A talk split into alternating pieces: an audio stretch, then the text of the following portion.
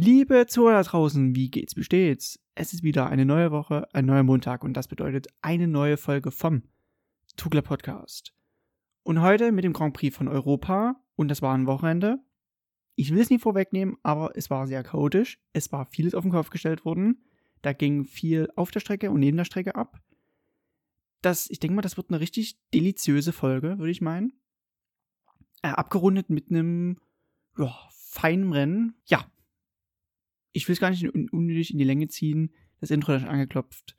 Ab geht die Post.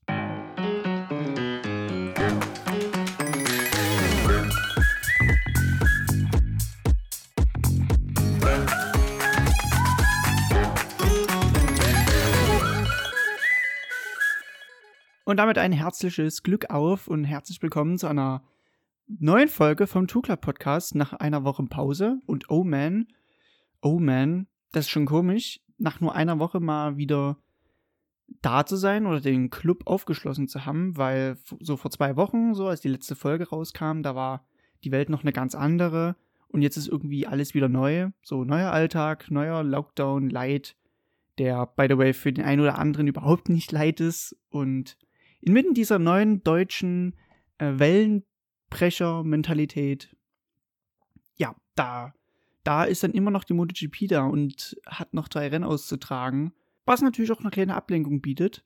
So, und deshalb gibt es auch natürlich noch den Two Club, der so eine kleine Wohlfühloase für MotoGP-Fans ist. Mit mir, Gastgeber Dennis. Hallo, guten Tag.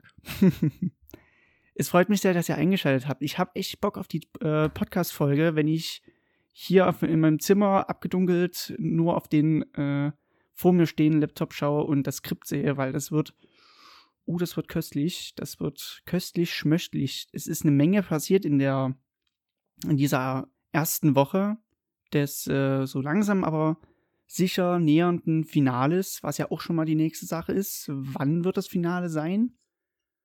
Es war ja schon mit großen Anstrengungen sicherlich in der Organisation, so kann ich mir das äh, vorstellen. Großer Aufwand, die ganzen Teams die ja nicht nur aus Spanien, sondern auch aus Italien und so weiter und so fort kommen, wieder nach Valencia zu bringen. Ähm, dadurch, dass nicht nur bei uns in Deutschland hier, sondern auch europaweit neue Maßnahmen getroffen wurden. Und dass natürlich diese Reisefreiheit durchaus äh, erschwert. Und dass man jetzt erstmal alle vor Ort hat, das ist schon mal gut, weil dann wird es höchstwahrscheinlich auch so sein, dass wir nächste Woche noch ein zweites Valencia-Rennwochenende haben werden wie es dann sein wird, äh, den ganzen Zirkus mit den über 1000 Leuten einzupacken und Richtung Portugal nach Portimao zu bringen, das wird nochmal eine andere Geschichte, weil man halt die Landesgrenzen dann nochmal überquert. Vor einer Woche war es ja noch so, dass der portugiesische Präsident oder je nachdem einer von der Regierung ausgerichtet hat, dass die Zuschauer nicht erlaubt sein werden. Das wird also ein Geisterrennen weil ich mich da gerade frage, gibt es, wenn es ein Geisterrennen gibt, auch ein Gespensterrennen? Fragen des Alltags.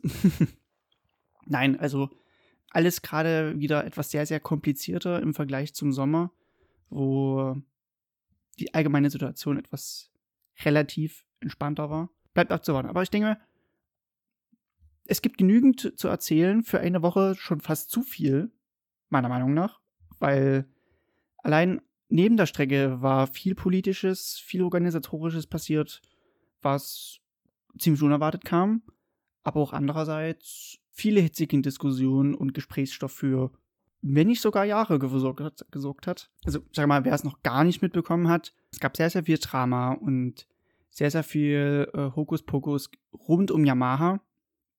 Aus verschiedenen Gründen.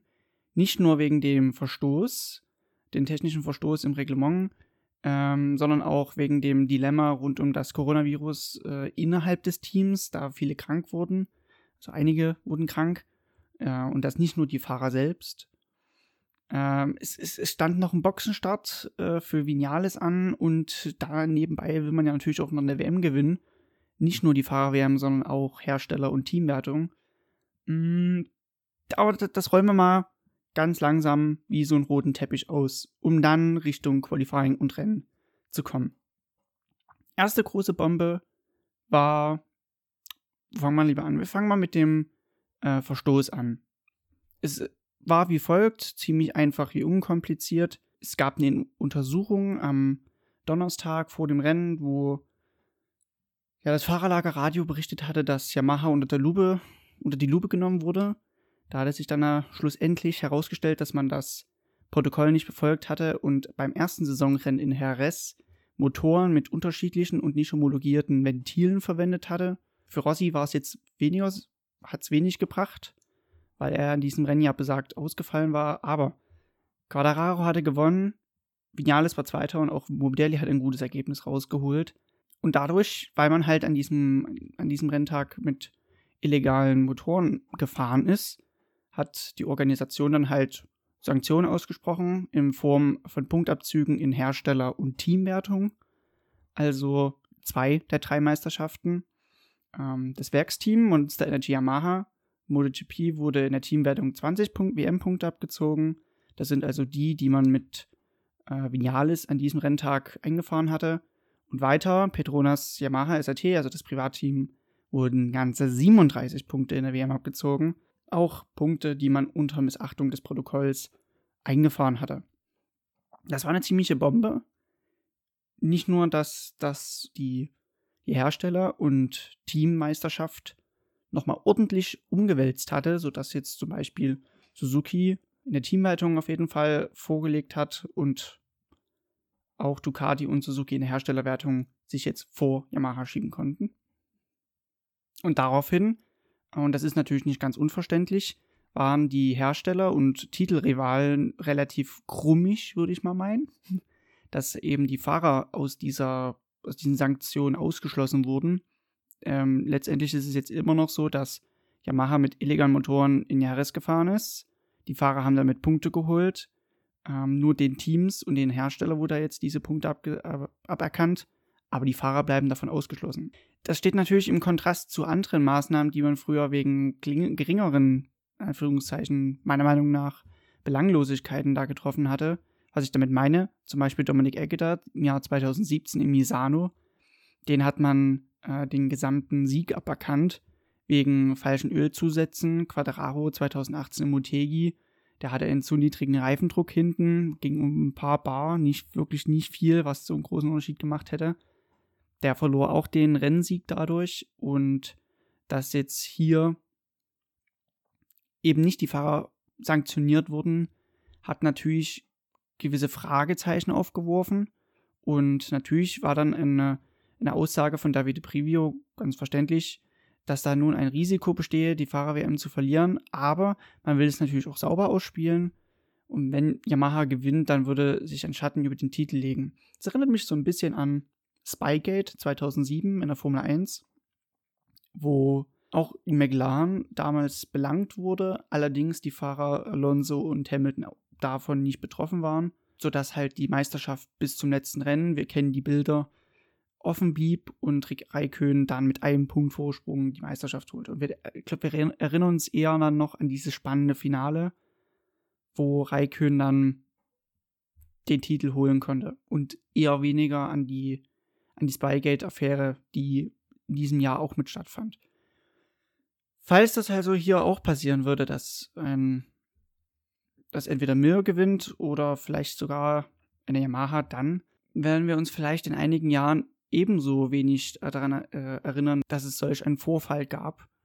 Es ist halt ein ganz schwieriger Balanceakt zwischen Sport und Gerechtigkeit. Im Sinne von, natürlich soll alles fair vonstatten gehen, dafür gibt es die Regelbücher und dass Yamaha das missverstanden hat, laut deren offiziellen Aussagen, das wirft natürlich auch ein falsches Licht in gewissen Maßen auf, auf den Sport, dass das dann in dem Maße belangt wurde. Also meiner Meinung nach, um das mal klarzustellen, sollte schon gemacht werden. Aber so wie es aussieht, war es wohl eine Ermessensentscheidung auch im Sinne des Sports, weil man halt auch Sponsoren fürs nächste Jahr braucht und ähm, es eigentlich gute Presse gerade ist, dass wir noch bis zu diesem Zeitpunkt in der Saison nach 13 Rennen immer noch so viele Fahrer die Möglichkeit gehabt hätten, eine Meisterschaft zu holen und dass es halt so eng ist. Und demnach auch sehr viel geschaut wird von den Fans, was natürlich dann auch wieder schlussendlich im Sinne der Sponsoren ist. Fakt ist aber nun mal, die Ventile, die verbaut waren bei den Yamaha-Aggregaten, haben im Material nicht miteinander äh, übereinstimmt.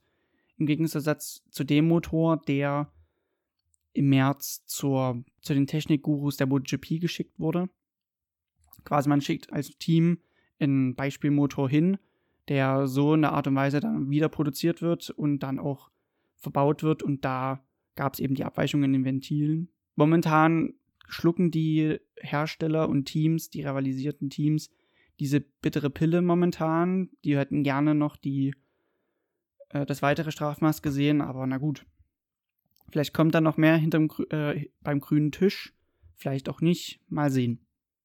Es war aber nicht nur das einzige Problem, was Yamaha in diesem Rennwochenende hatte. Auch viele Probleme mit dem Coronavirus. Einerseits damit angefangen, fangen wir mal bei Rossi an. Der musste ja Aragon beide Male aussetzen aufgrund des positiven PCR-Tests und der war damit in 24 Tage in Quarantäne zu Hause. Am Donnerstag, am 5. November, war es aber so, dass er einen negativen Test hatte und sich auf den Weg gemacht hatte nach Valencia. Da wurde dann gleichzeitig aber auch erstmal der Ersatzfahrer vorgestellt, der Gerald Gerloff hieß. Gerald Gerloff aus der World Superbike, der noch im letzten Jahr bei der Motor America am Start war. Und der ist halt dafür FP1 und FP2 gefahren, während halt Rossi am äh, frühen Morgen noch den zweiten Sicherheits-PCR-Test machen musste vom äh, Corona-Protokoll und demnach auf das Ergebnis wartete. Da konnten wir dann, wie gesagt, das Debüt vom ersten Amerikaner sehen seit Nicky Hayden im Jahr 2016. Und er hat sich echt beachtlich geschlagen, wenn man mal die Umstände beachtet. Platz 16 und 19 in den beiden Trainings.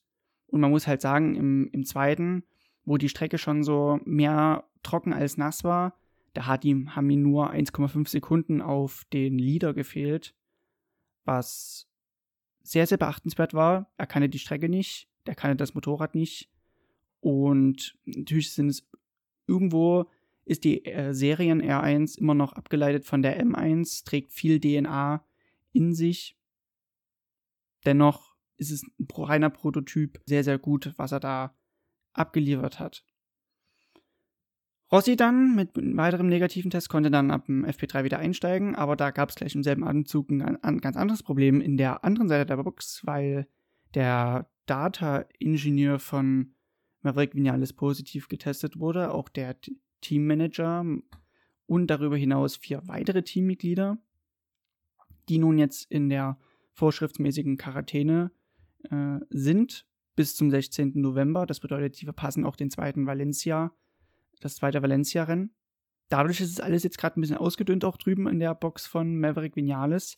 Aber man tut mit modernsten Kommunikationsmitteln weiter Rücksprache halten, aber natürlich niemanden jetzt so richtig vor Ort haben, weil die auch nicht ersetzt werden. Das ist hart. Und darüber hinaus kam ja bei Vinales dann noch was Schlimmes dazu, und zwar der sechste Motor, den man ins Kontingent aufnehmen musste. Man hat ja in diesem Jahr in der verkürzten Saison anstatt von sieben fünf Motoren. Er musste jetzt leider den sechsten verwenden. Und damit hat für ihn natürlich erstmal ein Start aus der Boxengasse bedeutet. Ungünstig, daher für ihn immer noch die WM bis zu dem Zeitpunkt drinne war und bisher jetzt immer noch drinne ist. Mm. Ja, also in der Summe für Yamaha bevor überhaupt die Lampen ausgegangen sind am Renntag, sehr, sehr angespanntes und durchwachsenes Wochenende. Aber nun gut. Ich fand ja auch das Qualifying sehr, sehr schön anzuschauen, weil im, nur im FP2 die Zeiten gesetzt wurden, um sich für das Q2 zu qualifizieren. Es lag daran, FP1 und FP3 waren nass. FP2 war so ein bisschen, da waren die Verhältnisse peu à peu aufgetrocknet, sodass halt wirklich in den letzten fünf Minuten die Zeiten gesetzt wurden, die dem einen oder anderen halt im Feld das Q2 beschert hatten. Und so war es halt, dass Q1 schon mega, mega spannend war, weil wir hatten prominente Gäste vor Ort und auch Underdogs, die heiß drauf waren, doch noch weiter ins Q2 zu kommen. Allein das Q1-Ergebnis war ja schon mega, dadurch, dass Oliveira und Zarco weiterkamen und damit Leuten wie Alex Marquez, Vinales, Crutchlow, Bagnaia, Rossi und Petrucci die Möglichkeit nahmen, für eine bessere Position zu qualifizieren. Mm, das Drama ging aber noch weiter. im Q2 dann sorgte dann Paul Espargaro mit seiner 1,44 für die Pole Position vor Alex Rins und Taka Nagagami. Das war eine Bomben ersten Start, erste Startreihe. Alex Rins, der die Schwäche der Suzuki, die nun mal im Qualifying liegt, bestens ausmerzen konnte, fast sogar noch die Pole schaffte. Und Taka Nakagami, der sein tolles Ergebnis von Aragon nochmal wiederholen konnte und nur knapp unter einem Zehntel hinter Paul Espargaro lag. Und tatsächlich hatte ich auch persönlich, um das mal als neue Kategorie einzuführen, was hatte ich getippt? Ähm, also quasi so eine kurze Tippspielsektion. Ich hatte vor dem Rennen halt wirklich gedacht, die drei, die wären ein paar heiße Kandidaten. Aber ich hatte halt noch den Blick auf die zweite Reihe mit äh, und da war mir halt wieder einer aufgefallen. Denn neben Joan Sarko, der auf vier sich qualifizieren konnte, stand Joan Mir, der aktuelle Tabellenführer, gefolgt von Jack Miller. Das war für Suzuki der beste, das beste Szenario, was passieren konnte, dass man beide Bikes in die erste, ersten beiden Startreihen platzieren konnte, sodass eigentlich freie Fahrt war, weil die Pace am Sonntagmorgen dann in dem Warm-up in diesen 20 Minuten komprimiert, wo wirklich mal astreine Verhältnisse waren. Dort war klar, oh Suzuki, das wird über die laufen. Die werden das Tempo regeln und den Ton angeben. Von daher, was hatte ich getippt? Ich habe halt schon erwartet, dass eine Suzuki entweder erster oder zweiter wird. Von daher habe ich gleich gesagt, ach komm, Alex Rins macht's von Joan Mir und Boes Bagaro. Also so hatte ich mich persönlich darauf festgelegt, dass drei derjenigen, die in den, ersten, in den ersten beiden Reihen stehen, auch tatsächlich dann in den Top 3 ankommen werden. Und die Verhältnisse am Renntag, die waren optimal. 23 Grad, Sonnenschein pur.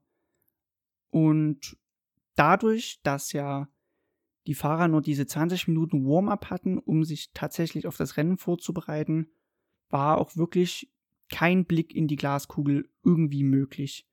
Weil, wie gesagt, FP1, FP3 waren komplett durchnässt. FP2 hat es ein bisschen aufgetrocknet, auch nicht ganz optimal. Genauso war es halt dann auch im Qualifying, wo eigentlich mehr nass als trocken war. So die Idealien, die wurde dann schon langsam äh, wieder trocken. Aber dadurch, die Fahrer gingen ohne Daten ins Rennen und ohne großartige Vergleichswerte, auch nur das, was letztes Jahr vielleicht an Daten gesammelt wurde, das war jetzt doch nochmal relevant geworden. Ansonsten, ich meine, die haben sonst über drei Stunden kumuliert. Zeit in Setup auszufahren. Jetzt hatten sie 20 Minuten. Und konnten natürlich nicht jeden Reifen probieren, der fürs Rennen vielleicht relevant gewesen wäre. Michelin, deshalb war auch der Rat des französischen Einheitsherstellers ganz, ganz wichtig, hat Medium Medium ausgesprochen. Und trotzdem war klar, der wird's nicht. Weil es, in, also allein in der Vorbereitungsphase im Grid haben nochmal so viele umgebaut, da wurde noch schnell nochmal in neue Reifen aus der Box geholt, war doch viele sich umentschieden haben aufgrund der erhöhten Streckentemperaturen, sodass dann viele auf Hard Medium gesetzt haben. Abgesehen ein paar Ausreißer, die da wären Yamaha, die durchweg Medium Medium hatten. Außer Franco Morbidelli, der war interessant, so ein Rider to Watch mit Hard Hard. Joan Zarco mit Soft Soft, das war vielleicht nochmal eine interessante Nummer, genauso auch Andrea Dovizioso mit Soft Soft. Aber viele haben sich dann wirklich auf den harten Vorderreifen verständigt, mit einem Medium hinten verbaut. Und damit ging's los. Und in der ersten Runde wurde, Jack Miller hat es so beschrieben, viel Kamikaze-Style-mäßig gefahren, so ähnlich wie in der Moto 3. Viele haben versucht, natürlich mit viel Risiko, sich nochmal nach vorne zu spülen. Gerade Fahrer wie Quadraro, der ein durchwachsenes Qualifying hatte und nur von 11 gestartet ist. Genauso wie Franco Morbidelli, der nach seinem tollen Sieg in Aragon 100% geben wollte, um seinen, seinen Rückstand auf die Tabellenspitze zu, weiter zu verringern. Gerade Fahrer wie diese, die haben viel Risiko eingegangen, um sich nach vorne zu spülen, das teilweise aber nicht belohnt wurde. Wie zum Beispiel Fabio Quadraro gleich in der allerersten Runde mit dem Synchronsturz, weil halt Alicia Espargaro vor ihm das Vorderrad verloren hat und er daraufhin kurz die Bremse angetippt hat und die Carbonbremsen, die, die greifen sehr hart rein und in voller Schräglage verlor Quadraro das Vorderrad und rutschte ins Kies raus. Das hat mich so ein bisschen an Valentino Rossi 2006, wo er in Kurve 2 das Vorderrad verlor und damit die, die Meisterschaft mehr oder minder eigentlich wegwurf im Resultat. So ähnlich hat mich das an Quadraro halt auch erinnert. Er war so eigentlich mit der, der Kandidat unter allen Yamaha-Fahrern, der es eh am ehesten gemacht hätte und dass er halt so früh raus war, unter Bedingungen, die ihm eigentlich gelegen hätten, auf einer Strecke, die er sehr mochte. Schade Marmelade, wirklich. Und damit nach der ersten Runde, da hatte sich auch relativ wenig vorne an der Spitze getan, aber diese Spitze sollte recht unverändert bleiben im gesamten Verlauf des Rennens. Die Spitze angeführt mit einem sehr, sehr guten Start von der Pole. Pole, Espargaro, gefolgt von Alex Rins und Joan Mir. Danach, und das war überraschend, der war vielleicht mit sehr viel Red Bull aufgepumpt. Nein, Spaß. Miguel Oliveira auf der 4 und Takana Kagami auf der 5. Die 5 waren wirklich so die, die den Ton angegeben haben über das gesamte Rennen. Die schade war, dass halt bei den übrig gebliebenen Yamahas, und das waren ja nur noch zwei, dadurch, dass ja auch Vinales aus der Box gestartet war, da auch relativ wenig ging. Also Yamaha, die wirklich zusammengefasst von dem Punkt aus schon mal ganz, ganz schlimmes Worst-Case-Szenario-Wochenende für das Werk aus Itabor. Frank Morbidelli hat auf die falschen, hatte die, die falschen Karten ausgespielt und mit der Reifenwahl von Hart Hart ist er nicht so auf den grünen Zweig gekommen. Vermutlich, weil es halt so schwierig ist, in äh, Valencia die rechte Reifenflanke auf Temperatur zu bringen. Und Rossi schon nach fünf Runden fällt mir wirklich schwer, jetzt nicht auszurasten, auch mit technischem Defekt äh, liegen geblieben auf der Strecke. Vermutlich, so sagt Fahrerlagerradio, eine defekte Benzinpumpe. Und damit ist er schon zum sechsten Mal in diesem Jahr ausgefallen, was fast 50 Prozent der Rennen ist. Und das letzte Mal, dass er mal eine Zielflagge gesehen hat, das war schon vor fast zwei Monaten beim ersten Rennen in Misano. Also er hätte wirklich dieses Comeback wirklich gut gebraucht, gebrauchen können, um wieder in den Flow reinzukommen und auch mal in Rennen zu beenden. Aber so wie es aussieht, wurde er halt von einem technischen Problem reingesucht, was die Yamaha-Ingenieure schon seit vielen, vielen Jahren nicht mehr gesehen hatte. Also es war halt so, dass das Motorrad auf einen Schlag ausging und er damit leider schon wieder ausschied. Vinales hatte schon angekündigt, dass er halt wenig Risiko eingehen möchte, um sich nicht zu verletzen und auch im Nachhinein hat er schon mehr oder minder mit der, mit der Weltmeisterschaft abgeschlossen und sich schon auf das nächste Jahr fokussiert und Quadraro ist weitergefahren auch gar nicht mal so mit schlechten Zeiten. Also es waren so mittlere bis hohe 32er Zeiten. Und er wurde halt trotzdem belohnt durch die vielen Ausfälle, die folgten. Reichte er wenigstens zwei Punkte und damit blieb er punktgleich mit Alex Rins in der Tabelle.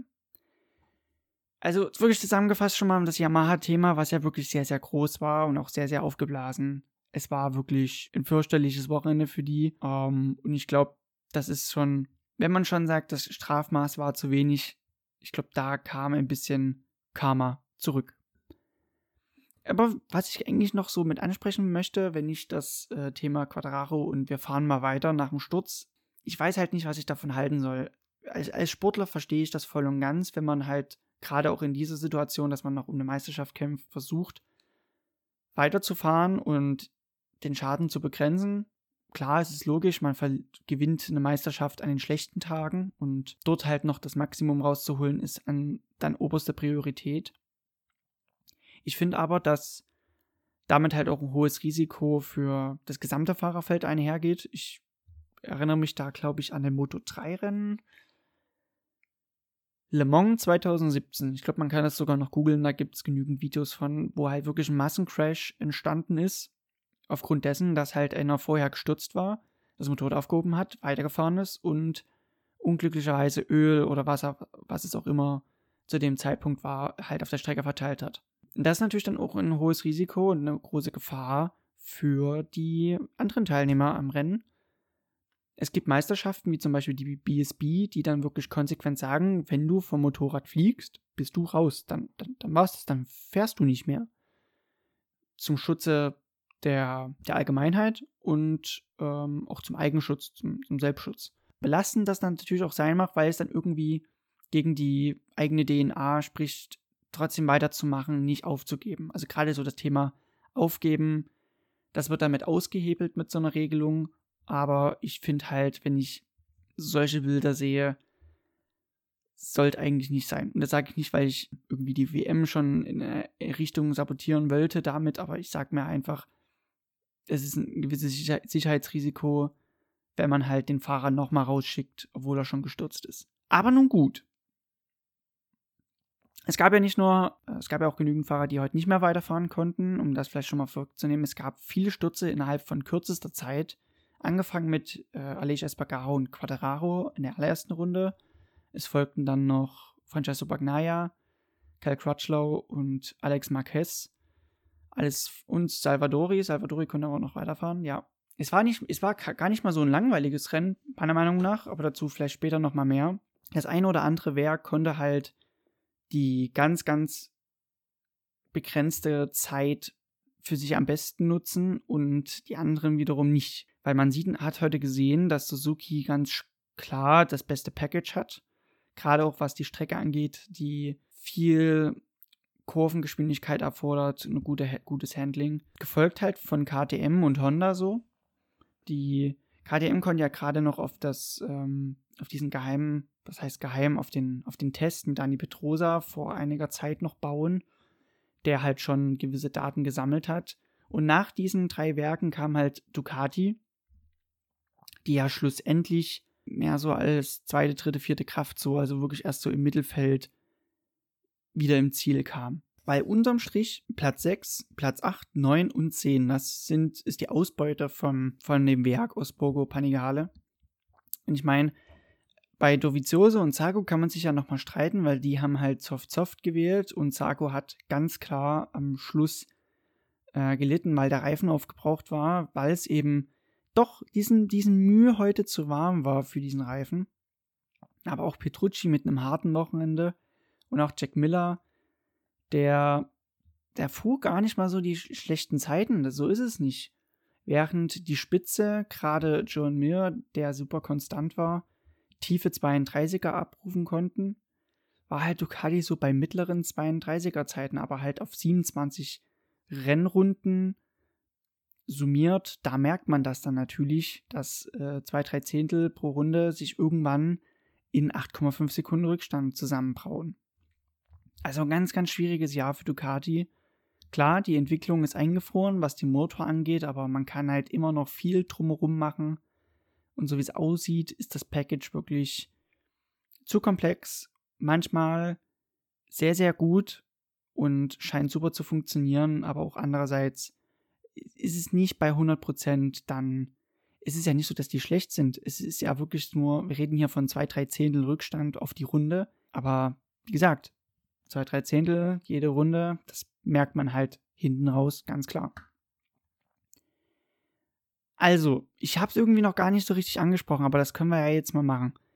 Suzuki vom Start weg ganz super mit dabei und John Mir beendet endlich mal diese Diskussion. Ja, kann, kann er Weltmeister werden, ohne einen Rennsieg zu holen, wie Emilio Alzamora 99. Joan Mir gewinnt das Ding, holt sich den Europa Grand Prix vor seinem Teamkollegen Alex Rins und Paul Espargaro, der sein viertes Podest für KDM in diesem Jahr schon holte. Aber das, was Suzuki abgedrückt hat, das war ein Feuerwerk sondersgleichen. Es war auch der erste Doppelsieg seit Deutschlands 1982, also da liegt auch schon sehr viel Zeit dazwischen.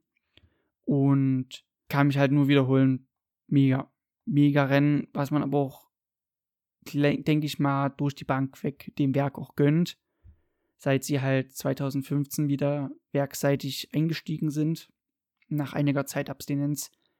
In fünf Jahren so ein Projekt äh, bis auf die Spitze zu hieven, mega. Das ist halt nicht nur eine Leistung Der Fahrer, ich denke, es ist, sind halt nicht wirklich nur die Schwimmer, es ist halt genauso auch die Badehose, die in diesem Jahr in, in eine Macht für sich ist. Platz 4, ganz still und heimlich wieder zurückgemeldet, Takanagagami mit einem super Rennen auf dem Vorjahresbike wohlgemerkt und beste Honda, von dem die noch ins Ziel kam. Und die Top 5 machte komplett Miguel Oliveira fürs Tech 3 KDM-Team. Der musste sich noch ein bisschen nach hinten orientieren, da konnte nicht ganz die hohe Pace vorne äh, mitgehen. Alex Rins hatte ja nach dem Rennen gesagt, das war ein sehr, sehr schnelles Rennen vor allem. Denn Jack Miller, der war auch noch so ein bisschen auf der Lauer und konnte die, die Vorteile des harten Vorderreifens, den er wiederum verbaut hatte, gerade hinten raus nochmal schön ausspielen und vielleicht so ein paar Runden mehr und er hätte vielleicht sogar nochmal ein Top-5-Ergebnis geholt. Hinter ihm Brad Binder ebenso sehr, sehr stark, denn er musste ja noch die Strafe absitzen. Die Strafe, die man ihn in Aragon aufgebrummt hat, weil er ja besagten Jack Miller ähm, abgeschossen hatte. Der fuhr auch sehr, sehr starke Rundenzeiten und die waren ähnlich zu denen von Paul Espargaro. Wohlgemerkt, er hatte, Brad Binder hatte noch Verkehr, den, durch den er sich durchwühlen musste. Von daher, top, mega für einen Rookie. Es, er ist halt noch ein Rookie. Ja, er ist Weltmeister schon mal, genauso wie John Mir in der kleinsten Klasse geworden aber er ist halt immer noch ein Rookie und klar, er sitzt jetzt in dem Werksteam mit drinne, aber vom reinen Speed her, da tut er schon hier und da und schlussendlich auch mit dem Brünnensieg schon ordentlich auf sich aufmerksam machen. Und ich habe es ja bereits schon angesprochen, die Ducatis auf 8, 9 und 10. Schwieriges Wochenende für die Mehrzahl an Ducati-Fahrern. Auch Bagnaia hatte vorweg vor seinem Sturz schon ordentlich zu rudern. Und Rabatt der seinen Platz schon mal verloren hat im nächsten Jahr, Team von Avincia, der musste mit dem technischen Defekt leider aufgeben. Aber es geht immer noch schlimmer. Das äh, zeigt nicht nur das sportliche Ergebnis, sondern auch schon das gesamte Jahr. Franco Morbidelli, leider ging der Gabel nicht so auf, hatte aber auch viel für Aufsehen erregt mit Platz 11 und 17,6 Sekunden hinterm Sieger. Ja, war einfach die Reifenwahl schlicht und ergreifend, die sich nicht aus, die nicht aufging. Hinter ihnen nur noch Pradel, Vinales und Quadraro. Und dann ging es schon los mit denjenigen, die nicht klassifiziert wurden. Darunter halt die Aprilia von Lorenzo Salvadori.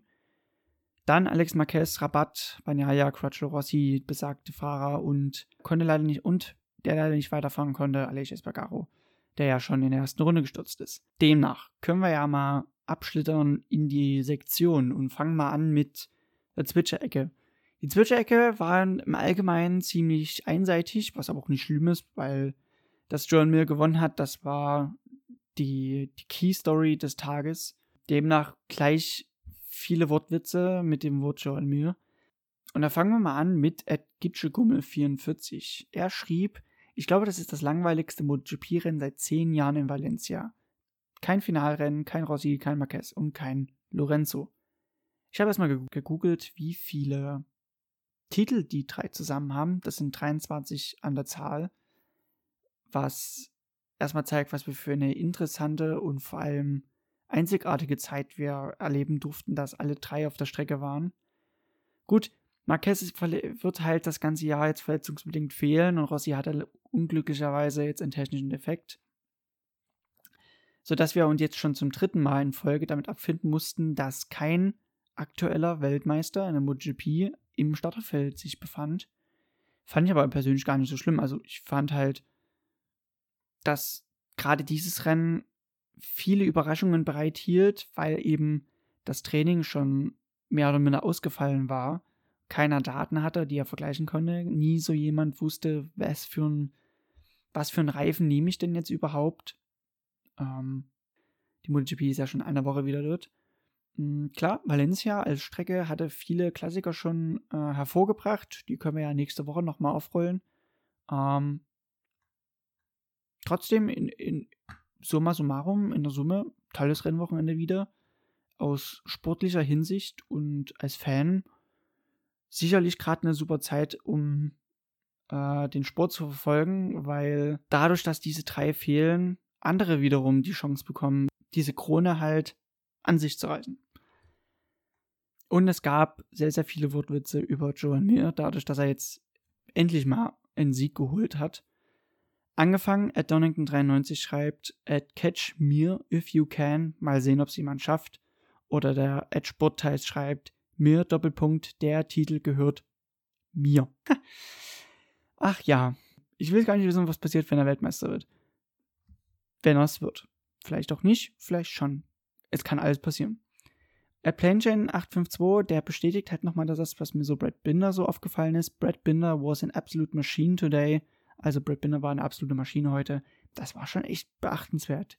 Klar, wenn man jetzt die zwei Sekunden, die er an der Long Lap verloren hat, abzieht, dann wäre er so bei Miguel Oliveira, das wäre so Platz 5, aber er hatte halt wiederum noch Verkehr, durch den er sich durcharbeiten musste, gerade die Ducatis alle zu überholen die natürlich auch gut, immer noch diesen Mühe-Leistungsvorteil haben äh, im Vergleich zu Brad Binder. Sehr, sehr, sehr, sehr stark für einen Rookie.